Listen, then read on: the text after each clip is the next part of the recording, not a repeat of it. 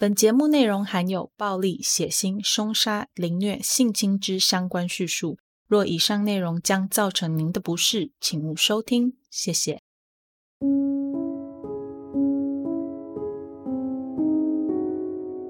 Hello，各位亲爱的 Bonus 们，大家好，欢迎回到 Them 他们的故事第二季。我是 Molly。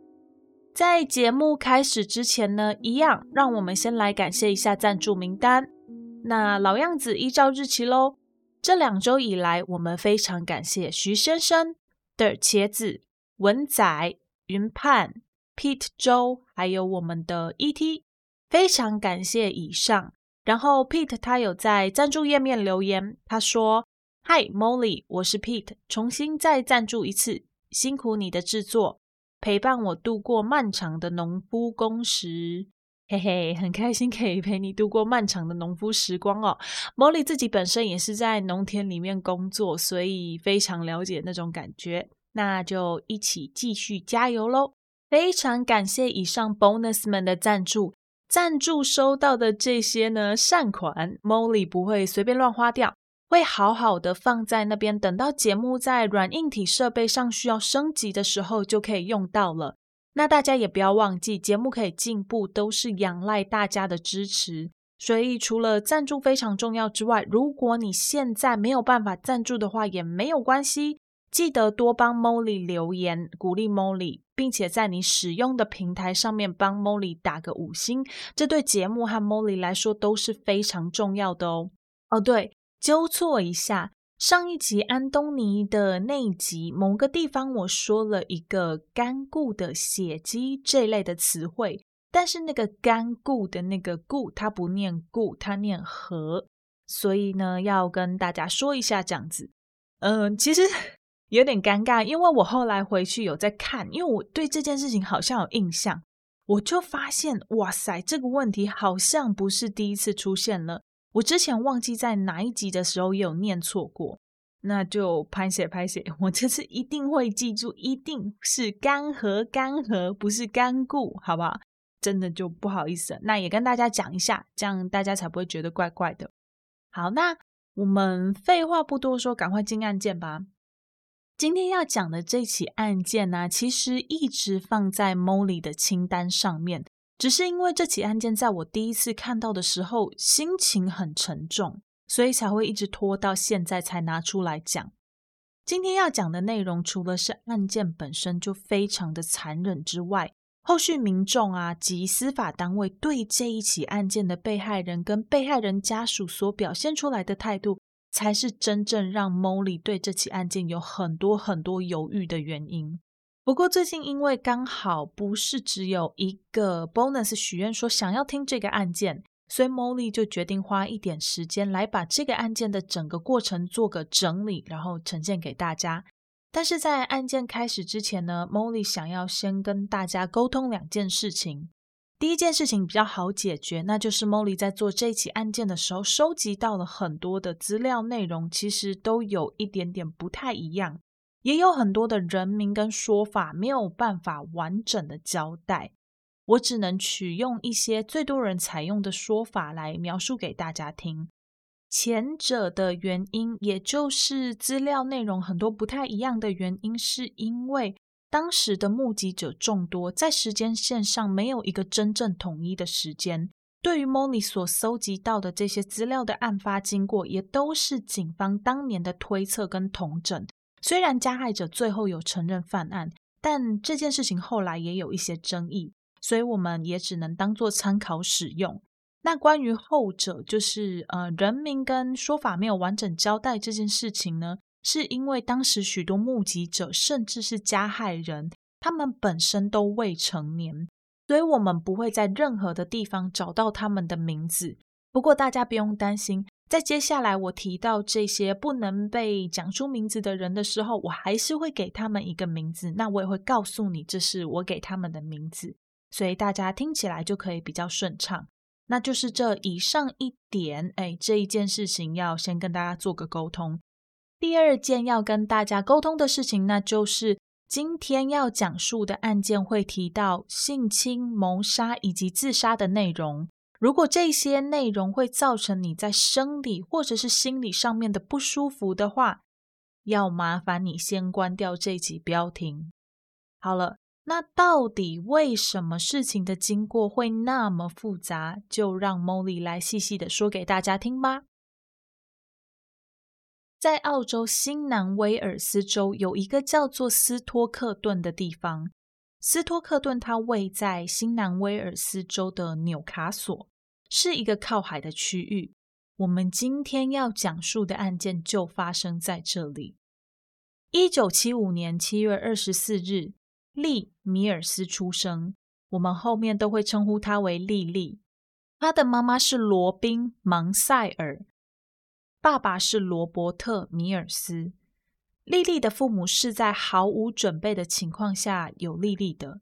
莉莉的母亲罗宾因为怀孕而被迫要嫁给莉莉的生父罗伯特。两个人的结合是因为小孩。这段婚姻在一九八一年那一年画下了句点。妈妈罗宾很快的就跟另外一位叫做大卫的男人展开了新的恋情。一年之后。他们生下了莉莉的妹妹杰西莉。这时候的莉莉大约七岁左右。她从四岁开始就一直住在奶奶家。在这一年，因为妹妹的诞生，莉莉搬到了妈妈家，跟着妈妈罗宾、妹妹杰西和妈妈的男朋友大卫三个人同住在一起。当时的莉莉实在太喜欢妹妹杰西了，于是她就问母亲说。自己可不可以把姓改成跟妹妹一样的姓，这样他们看起来才会是一家人。在征得莉莉生父罗伯特的同意之下，罗宾便把莉莉的姓也改成了莉。于是，莉莉的名字就从莉米尔斯改成了莉莉。名字跟姓氏是两个完全一样的字，而且拼法也一模一样。算是一个蛮有趣也蛮让人感到温馨的巧合。不过，妈妈罗宾和新男友之间的关系并没有持续太久，两个人在一九八四年分开。妹妹杰西归妈妈罗宾为主要照顾人，大卫则是可以随时去探望小孩。跟莉莉的生父还有罗伯特两个人之间的关系是一样的。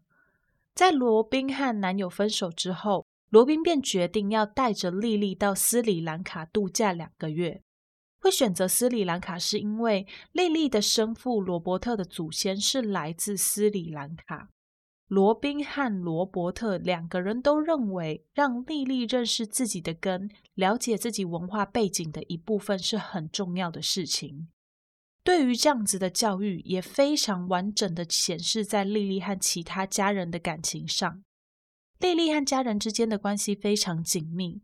在她搬离奶奶家之后，她依然会在每一周的周末都去拜访奶奶，有时候甚至就会住在奶奶家。除了奶奶之外，莉莉跟阿姨的关系也很好。她会跟阿姨分享自己的生活和梦想。她就曾经跟阿姨讲说，自己长大以后想要成为一位兽医。另外，莉莉也常会去其他堂表兄弟姐妹的家，或者是在电话中跟他们聊天。特别是一个跟她年龄差不多的翠西，他们两个人的感情非常好，常常会一起出去逛街、看电影、溜冰。在学校放假的时候，他们两个人几乎都黏在一起，感情甚至比亲姐妹还要好。莉莉在小学的时候念的是一间天主教学校。她非常喜欢去上学，学校里的老师和修女通通都表示说，丽丽是一个配合度和参与度都很高的学生。在学校里，她活泼外向，能跟所有认识的师长和同学相处的很好。从丽丽的奶奶和其他家人朋友的口中得知，基本上丽丽就是一个很普通、很快乐的青少女。莉莉的妈妈罗宾在大概一九八四年那年和前男友大卫分手之后，很快的又找到了下一个男朋友，两个人很快的就展开了同居生活。这位男朋友的名字叫做布莱德谢尔曼，虽然他不是莉莉的亲生父亲，也没有跟罗宾结婚，但是从小就很希望自己有一个完整家庭的莉莉。就此把布莱德当做自己的亲生爸爸一样来爱。因为莉莉可爱的个性，布莱德也就很心甘情愿的成为了莉莉和杰西的继父。他们在一九八九年那一年搬进位在斯托克顿里一个叫做绝湾的小地方。这时候的罗宾白天会到照护中心工作，布莱德的工作是一位电工，杰西会到幼稚园里上课，莉莉则是纽卡索中学的八年级生。家四口过着快乐和谐的生活，这样子的生活一直持续到一九八九年将近年底的时候。那一天是十一月三日，星期五。十四岁的莉莉和她的几个女性友人开开心心的到莉莉家。这些女孩都非常期待这个周末，她们受邀去参加同校学生杰森的生日派对。原本罗宾和布莱德对于这一场派对保持的态度就相当的保留，因为他们认为十四岁的莉莉距离参加派对的年纪还有一定的距离。何况当天参加派对的人大部分都是同校十年级的高中学生，莉莉一个国中生去参加这样子的派对，实在是有点不恰当。不过两人的坚持在莉莉不断的请求和再三保证之后，很快就崩塌了。他们的心里默默的都将这一次的派对列为一个试金石，认为说，如果丽丽对他们保证的会照顾自己、不抽烟、不喝酒、不滥用毒品这些事情都达成了，那也就表示丽丽是一个完完全全可以让人放心的孩子。他们将来就可以允许丽丽参加更多类似的活动。但是如果有什么违背约定的事情发生，那他们也可以继续顺理成章的管理莉莉，直到她成年离家为止。虽然是答应让莉莉出席，不过他们坚持莉莉只可以待到晚上十一点。在那之后，继父布莱德会到派对现场去把她接回家。莉莉对这样的妥协也表示了同意。达成协议之后，莉莉将这件事情告诉了生父罗伯特。当罗伯特得知此事时，他的心里也是一阵担忧。他非常反对莉莉去参加这样子的派对，毕竟自己也年轻过。这种青少年的派对，实际状况会怎样，他很清楚，绝对不可能像女儿讲的一样，没有酒精或者是有成年人的监督，这可能更糟糕。派对上搞不好会有大麻或者是毒品。但是为了不要让女儿失望。不要让自己成为一个严厉的父亲，他决定要采取开明、信任的态度去教导莉莉。暂时先把所有的担忧都放到一旁，只是再三的告诫莉莉一定要小心，保护好自己。那天晚上，莉莉披着一头黑色的短发，身穿帽 T 和短裤。为了避免晚上海风变大，她还特地套上了一件夹克。踩着球鞋，就和其他朋友一起上了生父罗伯特的车。罗伯特在当天晚上载着莉莉和他的朋友到达了派对现场，那是小镇上的一家冲浪俱乐部。这时候，莉莉从夹克的口袋里拿出了那一张手写的邀请函，确认了他们比开始的时间七点还要早到了一个小时之后。一群人就决定先到附近的披萨店里面买饮料和食物，准备要带到派对上。当他们再次回到派对现场时，已经是晚上六点半了。更多的人抵达了会场。到达会场之后，他们便开始各自在俱乐部外的草地上寻找座位，准备要开始狂欢。除了派对主人邀请到当地的乐团非常耀眼之外，派对上还有几个年轻人，也非常的引人注目。其中两位便是派对的临时保全人员，十八岁的青年马修·韦伯斯特。他是一个当地人，在十六岁的时候就离开了学校，没有继续升学，也没有去找工作。其实他原本参加的是学校跟当地商家合作的一个实习计划。如果整个过程都很顺利，那么在实习结束之后，马修就可以继续留在那个店家，成为这个店家的正式员工。不过，就在实习之后，这个店家他们并没有把马修给留下来，马修也就这样没了工作。另外一位引人注目的人，则是一位参加派对的成年男子，他也是临时保全。他是十九岁的盖伊，他跟马修从很早以前就认识了，他们曾经在学校里面一起运动。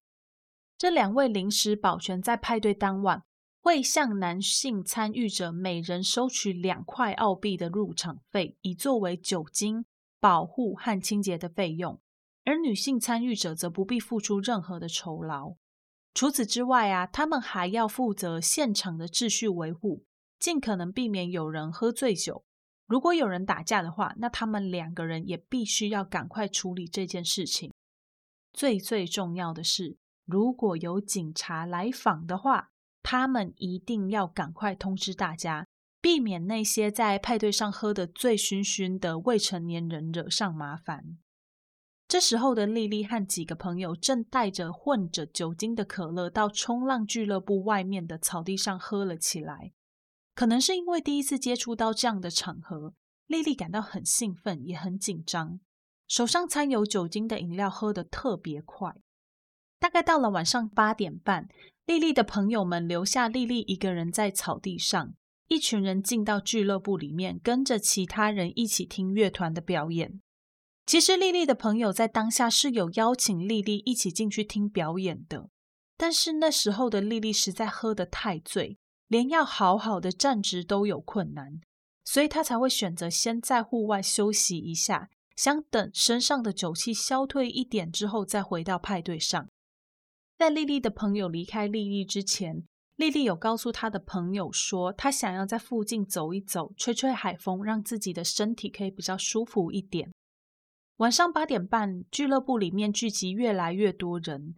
根据警方后来问讯的结果，当天晚上参与派对的人至少有六十个人。不过，当地媒体则说是一百多个人。无论正确的数字是多少，这时候俱乐部的里里外外都挤满了来参加这场派对的人，现场一片混乱。这时候，先前提到的其中一位临时保全马修就对着身边的宾客大声说：“哎哎，我们去把莉莉灌醉，然后就可以上她了。”还没有等身边的人反应，他们就看到两位警察到达了现场，一群人便立马一哄而散。原来是警察听说冲浪俱乐部里面有个派对。于是他们就赶快来现场看看有没有未成年人在偷喝酒，或者是从事其他违法的行为。这时候，所有未满十八岁的成年人都赶紧丢掉手中的啤酒瓶，有的干脆跑出俱乐部，躲到附近的草丛里。徘徊在俱乐部附近的莉莉也不例外，她身上的酒气依然没有消退，还是连站都站不直。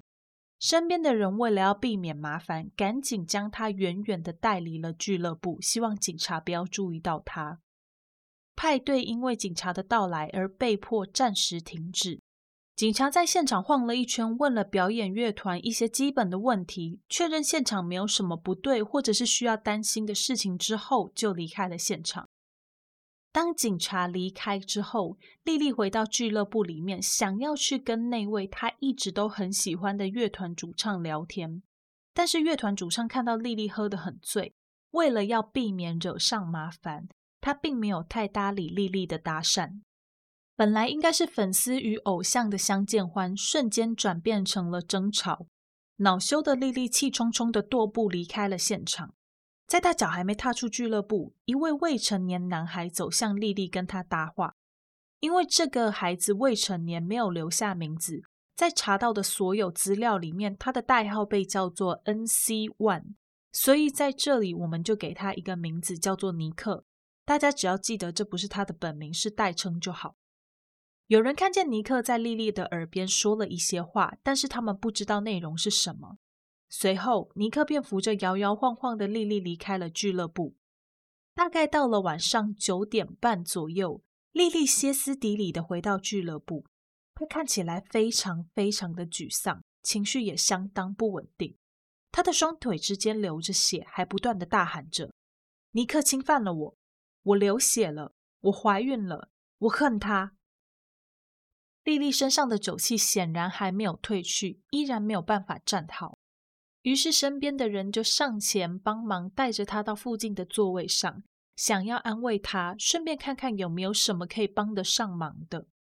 但丽丽的口中只是不断的重复着那一句：“尼克侵犯了我。”在丽丽身边的几个女孩子看到丽丽这样子之后，她们便跑回到俱乐部里面，想要揪出丽丽口中的那位尼克到底是谁。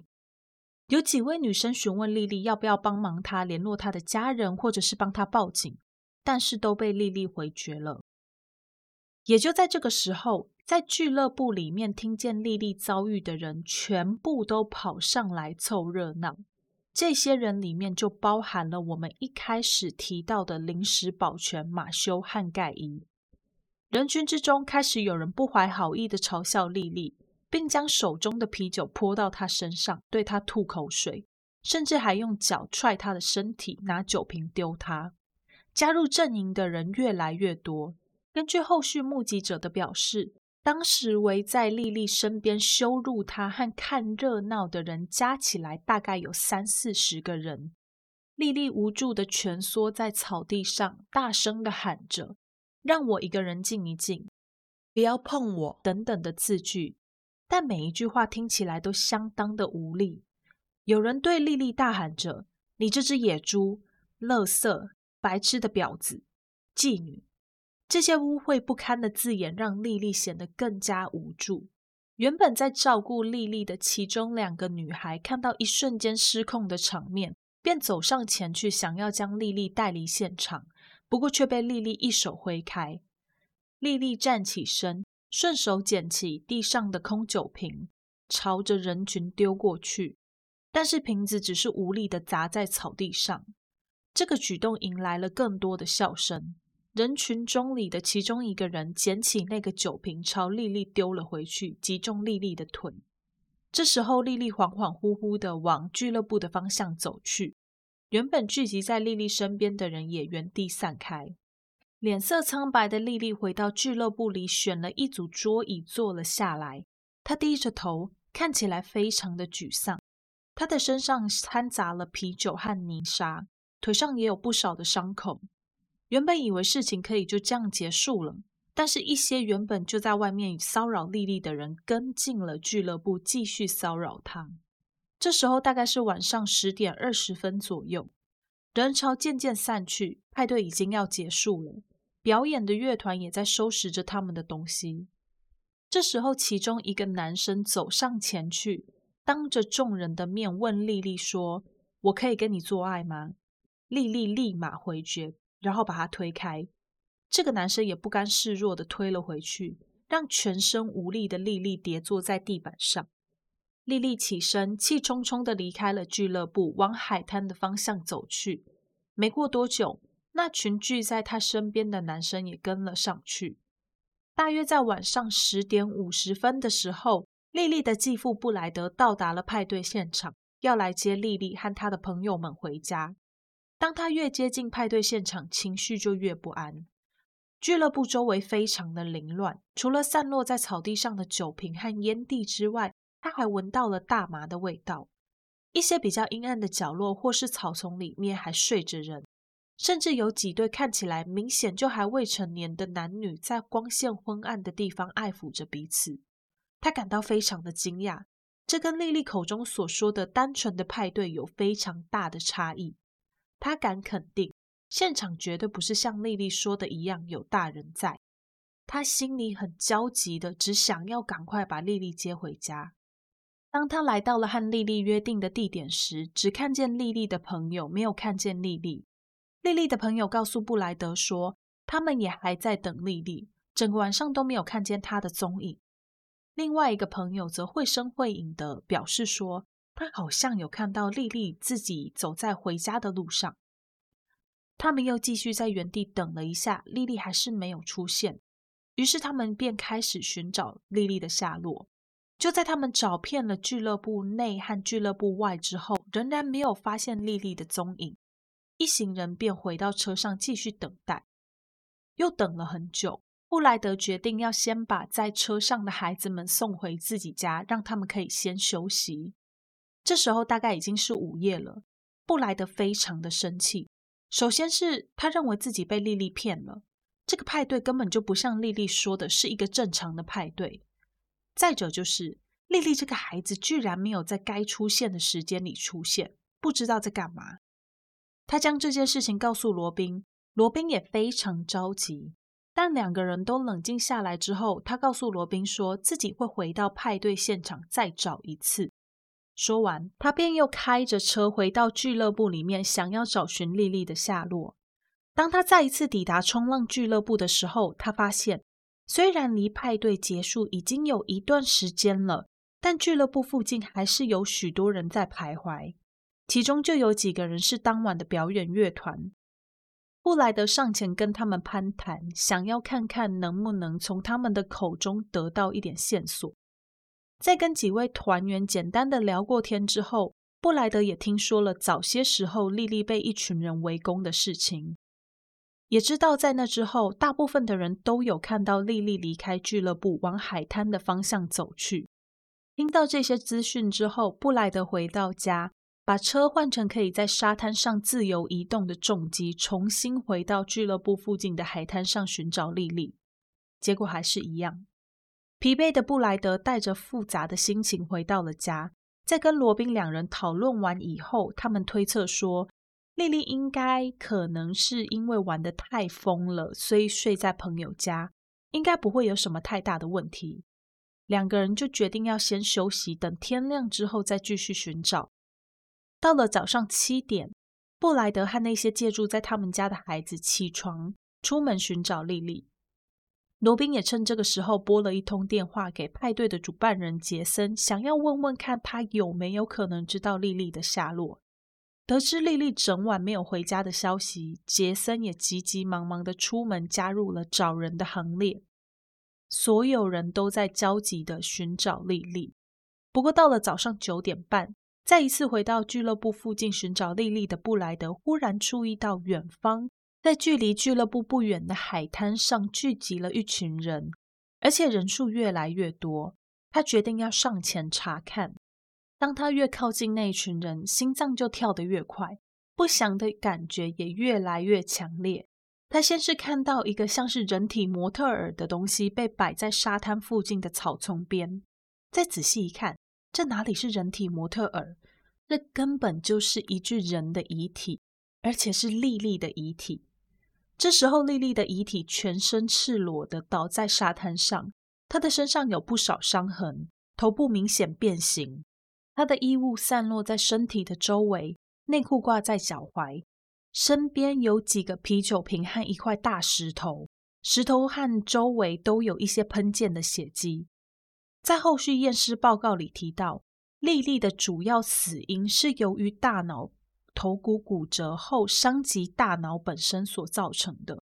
他的头在生前被外力强烈的重击了好几下，脖子上有一些被勒过的痕迹，阴道有严重的撕裂伤，处女膜有大片面积的淤血，以及身体上大大小小的淤青及伤痕。体内酒精浓度为零点一二八。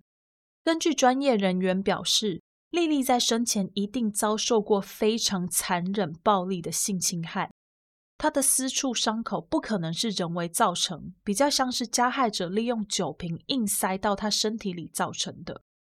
在她生前，她的喉咙也被人狠狠的掐过，之后再被用石头攻击。另外，血液中酒精浓度零点一二八，表示被害人在案发当下已经呈现一个无法控制四肢。判断力低落的状态，简单的说，就是在事情发生的时候，丽丽有极高的几率是连反抗的能力都没有的。警方在开始调查这起案件之前，对于破案有很大的信心。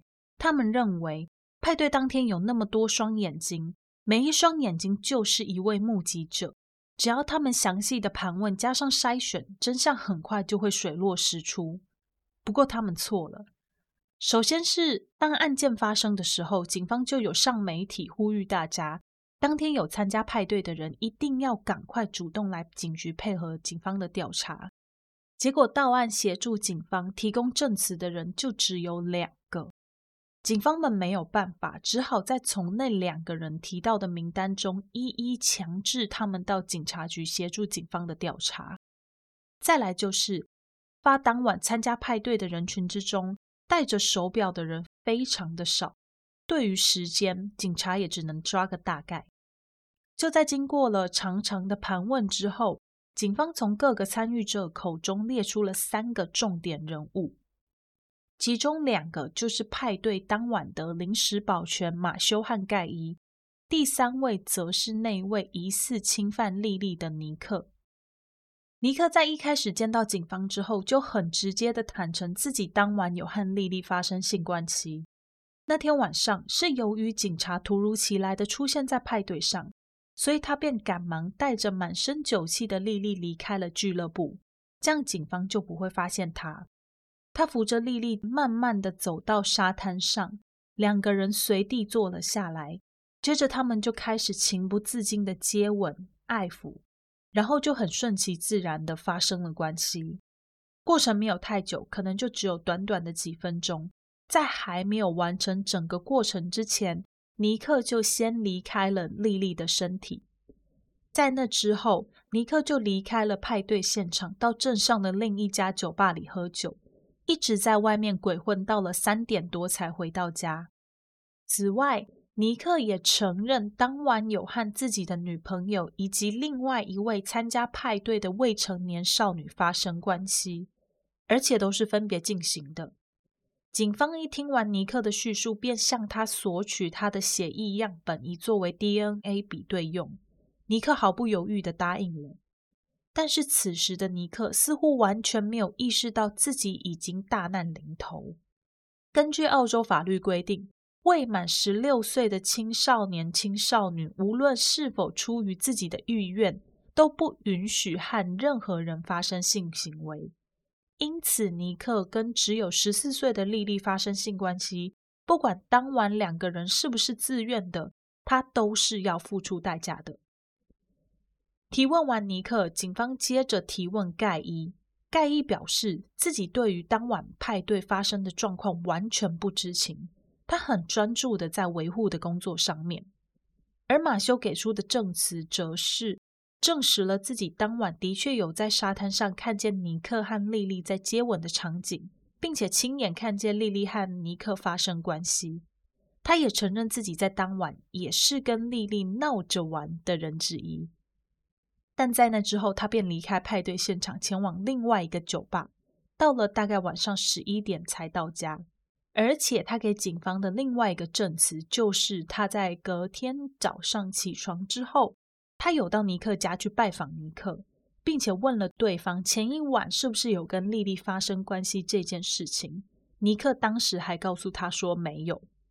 马修在整个过程当中不断的向警方强调说，他当晚对莉莉的玩笑开的的确是有点过分，不过他绝对没有侵犯莉莉或者是杀害莉莉。马修在强调自己清白的同时，也给了警方两个大家在谣传可能是杀害莉莉的人，但是在经过一番的调查和讨论之后。警方发现这件事情本身没有什么根据，可信度又实在太低，所以便不了了之。在提问了当天参加派对的六十多个人之后，警方又将另外一位嫌疑犯纳入了名单。这个人就是布莱德，莉莉的继父。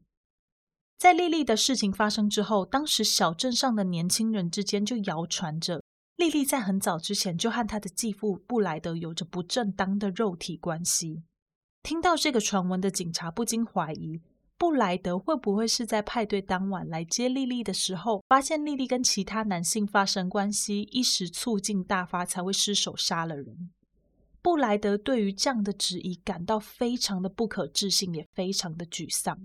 虽然莉莉不是他的亲生女儿，可是他们一家人的关系紧密，他早就把莉莉当成自己的女儿一样来看待。对于她的死，自己也很难过。他不懂为什么会有这样子的传闻出现。除了这一则奇怪的传闻之外，小镇上的人也开始认为，这件闹得小镇人心惶惶的事情，根本就是莉莉本身。她不该喝的那么醉，她不该穿的那么裸露，她不该言语轻佻的去挑逗那些原本就对她蠢蠢欲动的男孩们。还有人觉得，莉莉的父母一开始就不该让莉莉参加这场派对。莉莉的死不仅是源于她对自己的不负责，更是来自她父母的失职。小镇里的人甚至会去诅咒莉莉的家人，觉得他们搬到斯托克顿地区就是一个错误。在那段期间里，莉莉的妹妹在幼稚园会被其他的小孩欺负，罗宾和布莱德的家里还会不断的被外人闯入，甚至每当罗宾走在公共场合时，还会有人当着他的面对他指指点点，或者是吐口水。莉莉的家人除了要面对失去女儿的伤痛之外，还要不断的承受来自社会的攻击以及污名化。莉莉的生父罗伯特的状况也没有好到哪里去。他在得知到莉莉死亡的消息之后，便一蹶不振。他曾经很极端的想要结束自己的生命，可是好在家人发现的早，及时被抢救下来，悲剧才没有发生。社区里的舆论越来越多，居民们对于莉莉和她家人的评论也是越来越难听，处境越来越艰难，导致这一家人最终在案发的一年之后搬出了这个小镇。散播在小镇上的谣言让警方的办案难度不断提高，他们完全找不到任何有用相关的线索。但是这件事情所引发的关注，让他们必须要赶快解决这起案件。在逼不得已的情况之下，警方决定再次请到嫌疑最大的盖伊和马修来做一次提问。想不到，在第二次的提问后，事情有了新的进展。这一次，盖伊给了警察一个几乎是全新的说法。他告诉警方说，早在派对刚开始的时候，马修就对着大家说：“我们一起去把莉莉灌醉，然后一起上她。”他本来以为这件事情只是玩笑，想不到马修还真的给了莉莉一些烈酒。莉莉不胜酒力，很快的就喝醉了。事后，当他们得知莉莉和尼克发生关系之后，马修便对盖伊说：“反正莉莉都已经被上了，为什么我们不去试试看，我们有没有机会呢？”这也是为什么后来会有一大群人都冲到莉莉身边，开始对着她吐口水，嘲笑她。甚至用不堪的言辞去形容他的场景。盖伊也承认，当下在一群闹哄哄的人之中，他有试图上前接近莉莉，问他要不要跟自己发生关系，但莉莉立刻回绝了自己，还推了自己一把，他便不甘示弱的也推了回去。这一推就把莉莉推倒在地板上，接着莉莉便起身，独自一个人走回到沙滩。这时候大概是晚上十点半，在得知到事情完整经过之后，警方便提问了另外一位嫌疑人马修。马修的证词和第一次的内容没有差距太多，只有后来在关于他参加完派对之后的行踪有些差异。警方便针对这点做了更进一步的调查。不过在调查结果出现之前，警方便以攻击莉莉的罪名将两人起诉。两人在后续的听证会上先后承认了自己当晚有攻击莉莉的行为，但在听证会之后，他们还是被保释了。在被保释之后，盖伊的行径变得更加恶劣。他在一次的公开场合里，嚣张的跟身边的人说：“结束了莉莉，接下来就要换他妹妹了。”这句话刚好被在附近的布莱德给听见，布莱德气得走上前去，狠狠的朝着他的头揍了三拳，结果就被送进法院。还好后来法官考虑到他的行为是出自于父亲对自己女儿的保护，以及他当下会犯下这样的错是因为情绪失控的关系，所以只判他缓刑十二个月。这时候时间大概是一九九零年的一月底。到了一九九零年二月中的时候，还在保释期间的马修，在警方的第三次提问之中，主动承认自己杀害了莉莉。当警方问他说：“你为什么到现在才承认？”的时候，马修回答警方说：“你们当时又没有问我说我有没有杀害莉莉，只有问我说派对那天到底发生了什么事情。我只是照实回答你们而已呀。”接着马修就开始交代了当天事情的经过。当天晚上不确定几点的时候，马修因为想要找他藏起来的啤酒，所以到外面的草丛中。当时他正看到莉莉一个人单独徘徊在海滩上，于是他便邀请对方一起散步。当他们走进草丛里的时候，他脱掉了莉莉的衣服，并且用一根手指插进到莉莉的身体里面。莉莉没有反抗，所以他很自然的就认为接下来是时候把该完成的事情完成了。但是没想到莉莉却推开了他。马修当下非常生气，他觉得当天晚上被尼克上过的莉莉怎么好意思拒绝自己？这么肮脏的人怎么有资格说不？于是他便用力的掐着莉莉的脖子，随后便拿起身边的石头，大力的朝莉莉的头猛捶。警方问马修为什么要捶莉莉的头，马修告诉警方说，因为他怕莉莉以为他要强奸她而大叫，会引起别人的注意，所以只好用这个方式来让莉莉闭嘴。说完，警方立刻将马修关押在警局里面，并且不得保释。由于马修的主动认罪，检察官就认为没有必要再传唤其他的证人。所以在后来的审判里面就没有再传唤其他的证人来出庭作证，却还是有人主动的为马修提供了担保。这些人表示，马修是一个温柔善良的大男孩，并且出生在一个有教养的家庭里面。有趣的是，小镇上的居民对于这样的担保感到相当的质疑。因为马修本人在斯托克顿地区一直都被称为“胖马特”和斯托克顿的暴徒。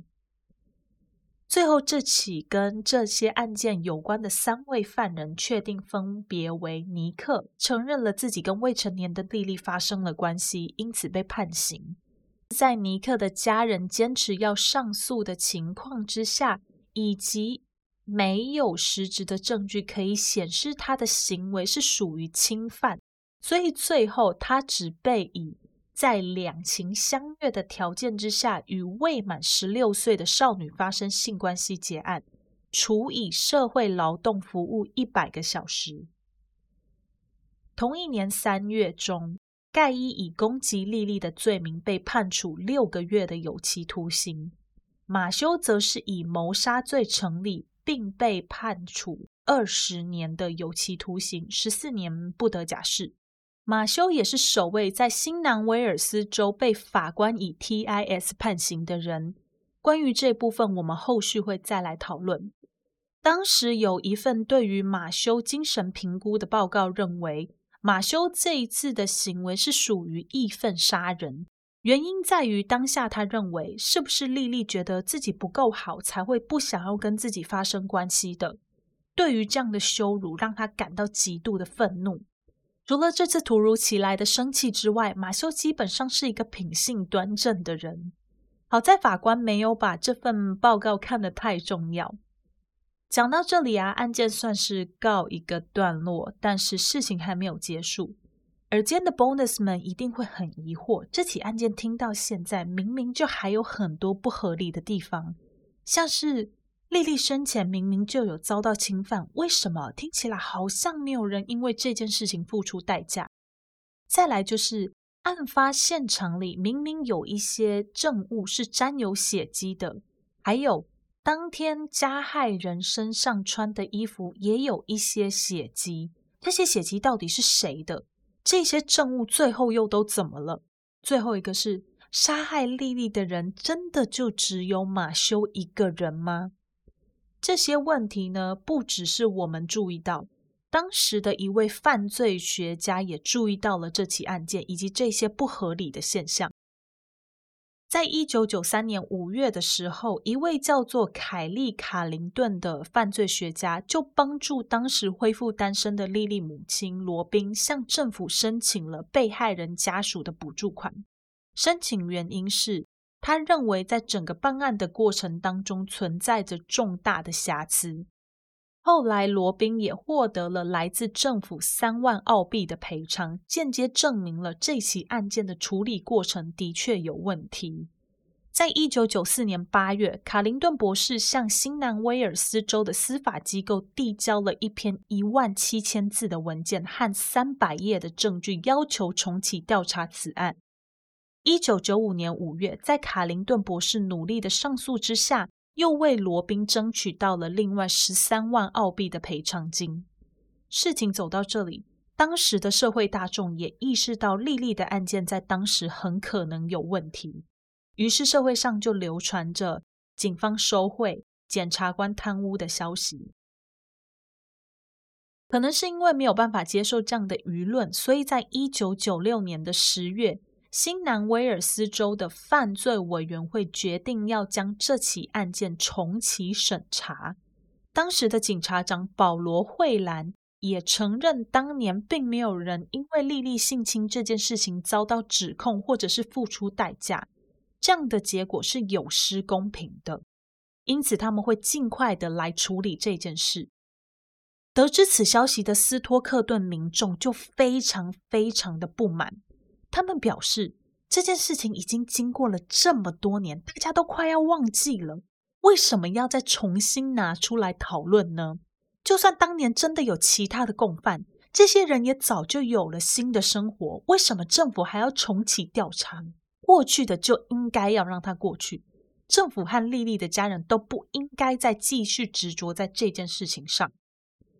听到这样子的说辞，其实我们也可以明显的感受到，当年的事情经过绝对绝对没有那么简单。在经过了一番调查之后，到了一九九八年的三月，委员会公布了他们的调查结果，他们向法院表示。在这一起的案件当中，不会再有人因为此事而被进一步的指控，也就是说，不会再有新的犯人出现。在这个决议上，犯罪委员会当中的每一个委员都有着不同的意见。有些人认为莉莉下体的那些伤不可能是手指或者是生殖器所造成，明显就是有人用外物强塞进莉莉的身体。这绝对是性侵，不可能是合意性交，应该要重新调查这件事情，还给被害者以及被害者家属一个真相。有些委员则拒绝对当年的证据是否有接受过实际的测试这一点去做任何的评论，他们拒绝去提出当年送去苏格兰检验的那些证据到底去了哪里。从这份报告和结果也显示，当局内部是充满分歧的。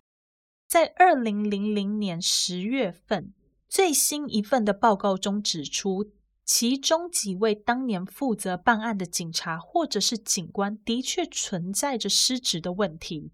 其中一位就被以严重失职为理由解雇，一位被提早退休，还有五位调查人员必须要接受司法的审判。他是被以侦办过程对马修使用暴力而起诉，还有针对一些未成年在没有监护人的陪伴之下直接进行提问这点做起诉。二零零一年十月，侦办此案件的检察官拒绝再继续对那五位调查人员提出任何的刑事诉讼。理由是，这些人已经遭到情感上的困难，而且他们的职业生涯也已经被摧毁，没有办法再从事警察这个行业，已经很辛苦也很可怜了。他没有办法克服自己的情感障碍来起诉他们，这件事情就这样结案了。新南威尔斯州的警察单位最后只承诺会针对这一系列的事件做改革。主要会针对证据的保存和办案的过程去做标准化。至于最后成果如何，我也不知道。也许以后在讲到新南威尔斯州的案件的时候，我们可以来好好的观察一下。哦，对，马修后来在二零零四年六月的时候成功得到了假释，总共服刑了十四年半。原本他在两千零四年二月份的时候就已经有提出假释的申请，但那时候是被驳回的。到了六月份的申请之所以会成功，是因为当时审核的官员们认为，与其让马修在二十年期满之后，在不需要被监视的情况之下回到社会，倒不如提早一点让他出狱，这样至少还有人会在接下来的三四年的时间里好好的监督他，所以他们便获准了马修的申请。那我们前面也有提到，马修是第一个在新南威尔斯州被以 TIS 判刑的人。关于这个 TIS，我有去查了一下资料。接下来跟大家分享的资讯就是我查到的资料，如果有错的话，就欢迎来纠错喽。TIS 的英文全名是 True in Sentence，中文翻译成真相量刑，应该是这样翻。那有错的话再跟我说。主要是为了要避免一些重大犯罪者在被判刑之后，因为像是特赦、表现良好等等的这些原因而得到过早假释的机会。所以法官在判刑的时候，会强制一个犯罪者一定要服完一个完整刑期的一个最低标准。以马修的情况来说，就是七十 percent，所以他被判二十年的刑期，至少要做满十四年才可以出狱。否则，依照过往的经验，跟他一样状况的受刑人，只要在监狱中表现良好，不要犯错。那他很可能就会在坐牢坐到第九年的时候成功出狱，这样对被害人来说就是很不公平的。所以总而言之，现在你听到那些判刑几年、几年内不得假释的事情，都是来自这个 TIS。那 TIS 在每一个国家所使用的比例都不一样，有一些是五十趴，就是如果你被判刑二十年，那就至少要做到十年的牢才可以出狱。那像在美国，他们每一个州的规定都不一样，有一些是八十五趴，也有像加拿大，他们并没有一个强制的百分比，而是依照法官的新政去量刑。这就是 TIS。接下来，Molly 也想要跟大家讨论一下关于这个责难被害者，或者是叫做责怪被害者的这个议题。责难被害者的英文原文是 victim blaming。其实 victim blaming 非常常见。我前一阵子就有在 IG 上面问一个问题，问说你有没有听过像是类似责难被害者的一个例子或者是句子？然后有蛮多人回复的。那像有些人就有听过的内容，就像是哎，我不是家暴他，是在教育他，或者是谁叫他没家教，或者是说。你为什么不跑？自己行为不检点，要怪谁？谁叫他要穿成这样？等等等，很多我念不完。到底为什么会有这种落井下石的语句出现？Molly 现在就来跟大家分享一下我查到的资料。首先是大部分的我们心里都会有一种信念，觉得这个世界是公平的，是公正的。在这样子的信念之下，今天如果有一个人遭受到伤害，就是在打破我们心中的这个信念。我们的潜意识里会很难去接受这样子的结果。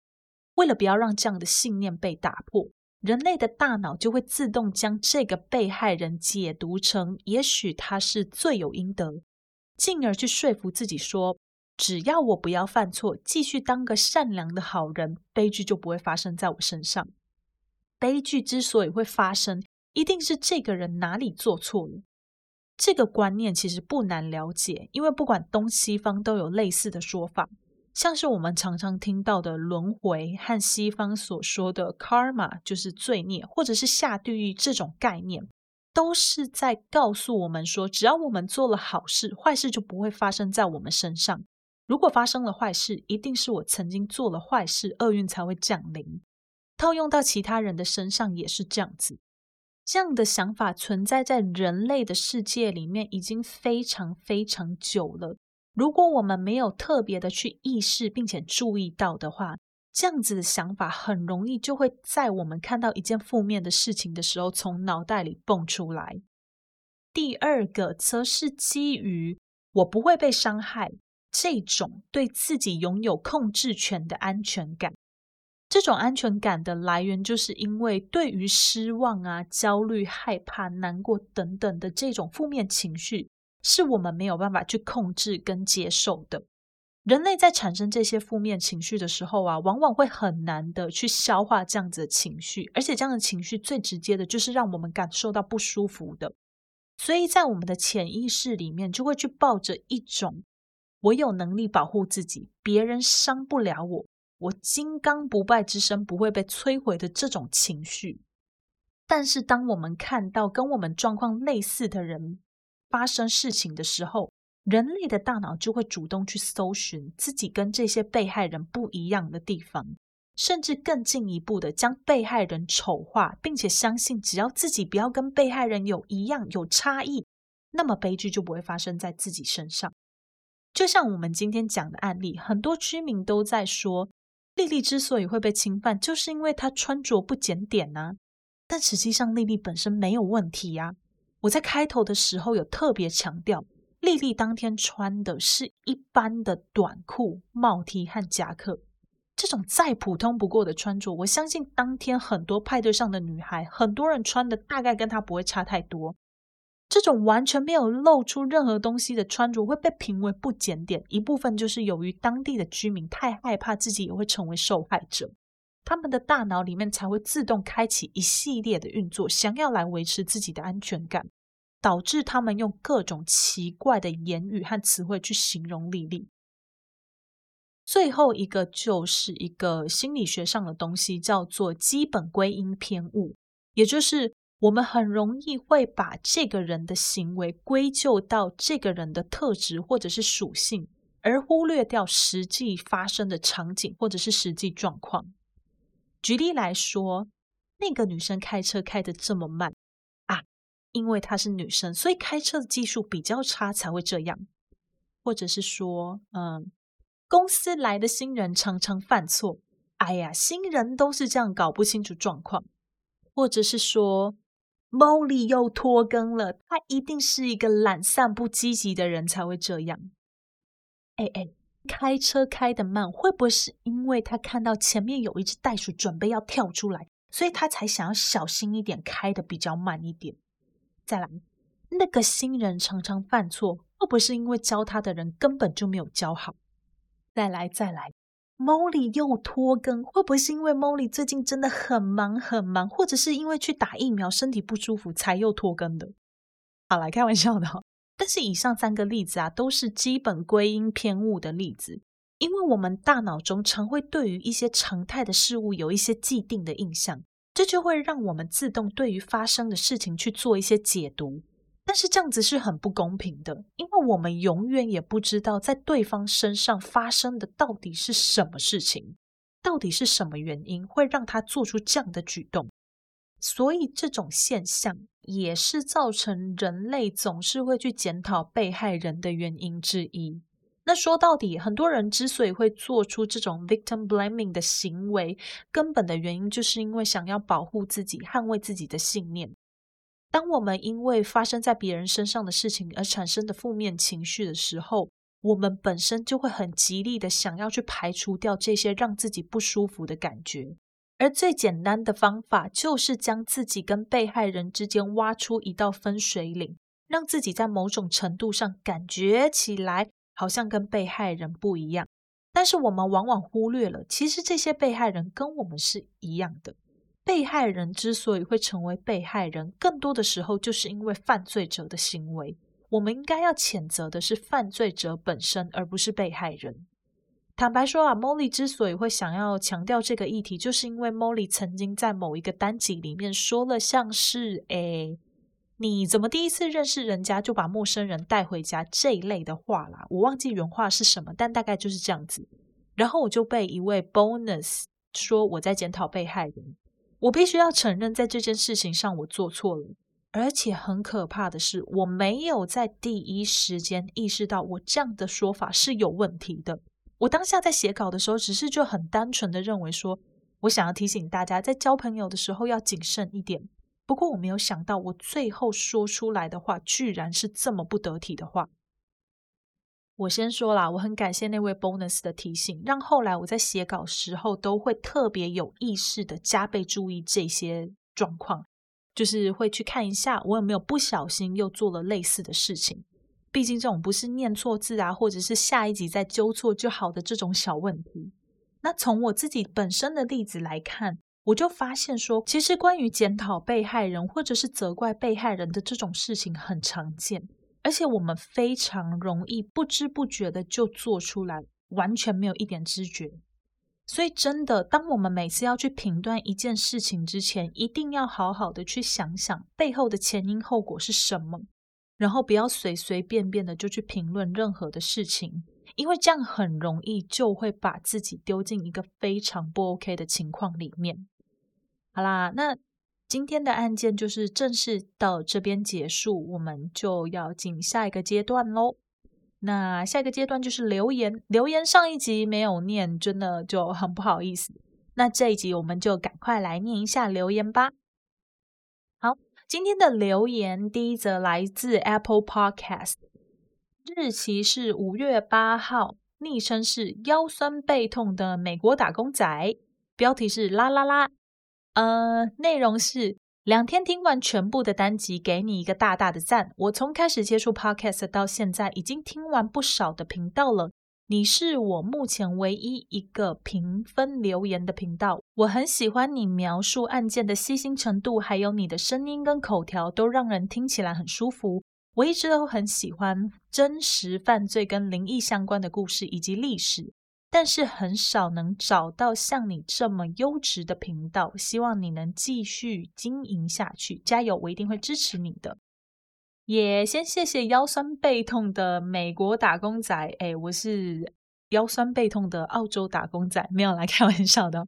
哎，两天听完全部的单集，嗯，我实在是不知道该怎么说，应该是说不知道要开心还是要焦虑。因为毕竟 Molly 更新的速度没有很快，然后但是又很希望你们粘着度高，然后同时又不希望你们听腻我的声音，所以真的蛮为难的。但总体而言是开心的啦，就是非常荣幸大家可以就是喜欢听，然后一下就把它听完，也非常荣幸可以成为你第一个留言评分的频道。Molly 会好好继续努力加油的，那就谢谢腰酸背痛的美国打工仔啦。再来是五月九日的 Lisa Yellow，呃，我应该知道你是哪一个 Lisa 啦，我猜。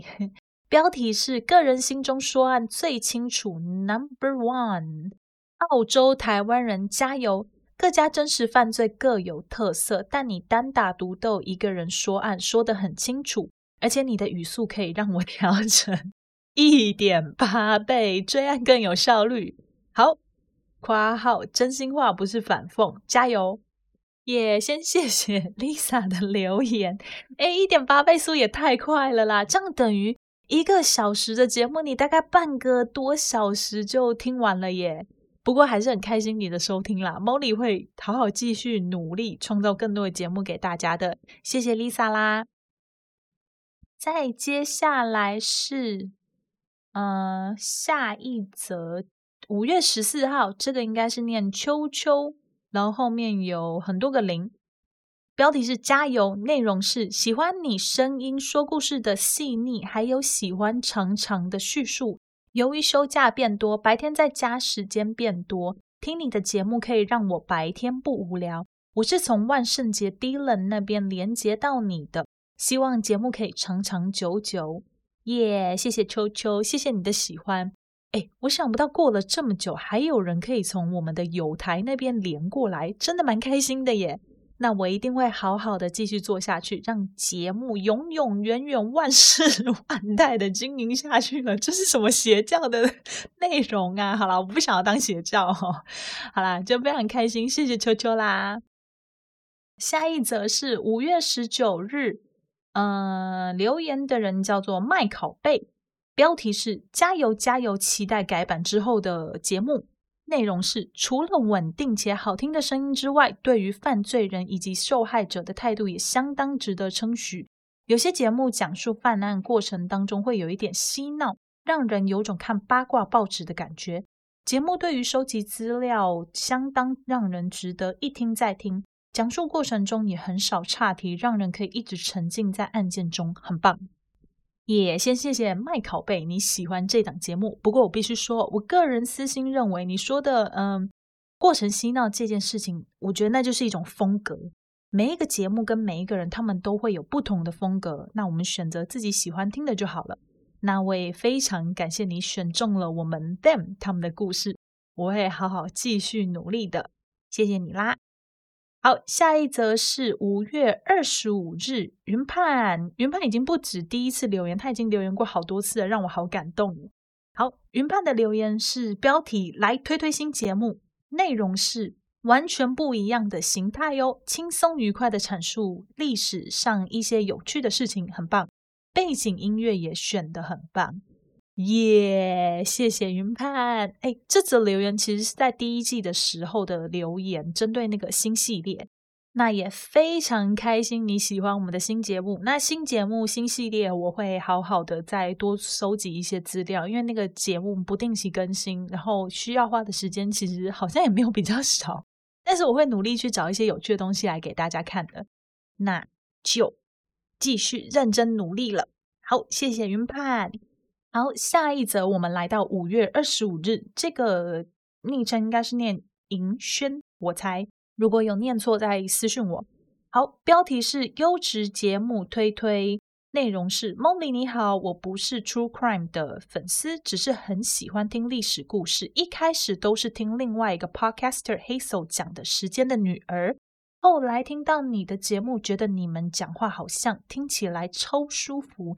所以马上把所有的集数都听完之后，都继续支持你的，耶！谢谢银轩。哎，我跟你说，我也有听黑手的节目，哎，之前 bonus 推荐给我的，但是我有一阵子都没有再回去听，然后最近最近刚好回来把它追完，听完之后我就有一种很遗憾，为什么会遗憾呢？因为我就觉得说。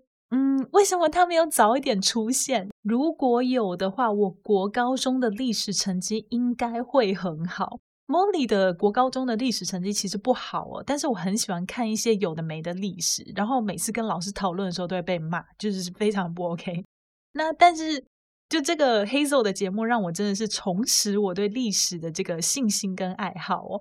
他真的把英国王室跟法国王室的复杂恩怨讲得非常的容易懂。Molly 也很推这档节目，她是 Hazel 的时间的女儿。大家如果有空的话，你对历史有兴趣，都可以去听听看。听完之后再跟 Molly 讲一下你喜不喜欢。好啦，那 Molly 也会继续认真努力的做节目哦，希望我可以好好的把节目经营下去。好，那我们就进下一则。下一则是五月二十九日，Boy Girl Lin，呃，标题是爱心，然后他星等还是打五颗星，但是我觉得他应该是想要给一些意见吧。嗯，内容是中间穿插太多自己的意见，感觉思绪一直被打断。嗯，先感谢 Boy Girl Lin 的留言，那我也跟你说一声拍 C 啦，因为这个应该是第一季它比较容易出现的问题。呃，我想到了第二季开始，这个问题应该就减少很多很多很多了。所以再拜托你去帮我听听看第二季，然后再给我一些新的回馈跟留言哦。那也非常谢谢你。好，下一则是就来到了六月五日，贵妃雅，标题是听了超过瘾，内容是虽然这个礼拜才开始追踪你。我一开始听见你的声音就爱上了。我是从异色档案故弄玄虚跳过来的。